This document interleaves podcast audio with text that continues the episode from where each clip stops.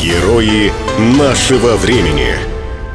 Алексей Маргунов, главный дирижер Липецкого государственного оркестра народных инструментов, живет в Тамбове, там же преподает игру на балалайке в музыкальной школе и колледже. Весной 2020 года, во время эпидемии коронавируса, собранный Алексеем оркестр на удаленке взорвал виртуальную реальность. Болеро Мариса Равеля, исполненное четырьмя оркестрами под его руководством, облетело весь мир. В записи приняли участие 70 музыкантов из разных уголков России. Липецка, Тамбова, Москвы, Нижнего Новгорода, Новосибирска, Ростовской области и Якутии. Балалайка, домра, баян, терминвокс, саксофон. В таком составе болеро не играл никто. Артисты говорят своей музыкой «жизнь сильнее любой пандемии».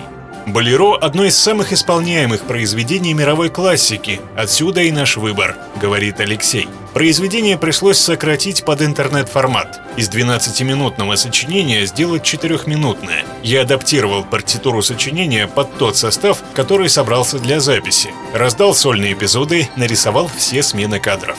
Каждый исполнитель записал свою партию на видео, в основном использовали смартфоны. Только чтобы свести все 70 партий воедино, звукорежиссеру потребовалось две недели непрерывной работы в студии звукозаписи. До по такому же принципу во время пандемии записали всего два оркестра – Парижской и Нью-Йоркской филармонии. И нам хотелось поддержать своих коллег, ответить им «мы вместе».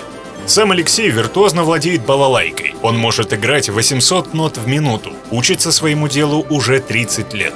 В этих трех струнах, две из которых одинаковые, столько глубины и переливов звука, продолжает Алексей. Если на домре, гуслях играют медиатором, то из балалайки вынуть душу можно только прикосновением пальцев к ним. Русская балалайка — единственный инструмент треугольной формы, поэтому у нее уникальный тембр. Он ложится на наш менталитет, захватывает теплотой звучания.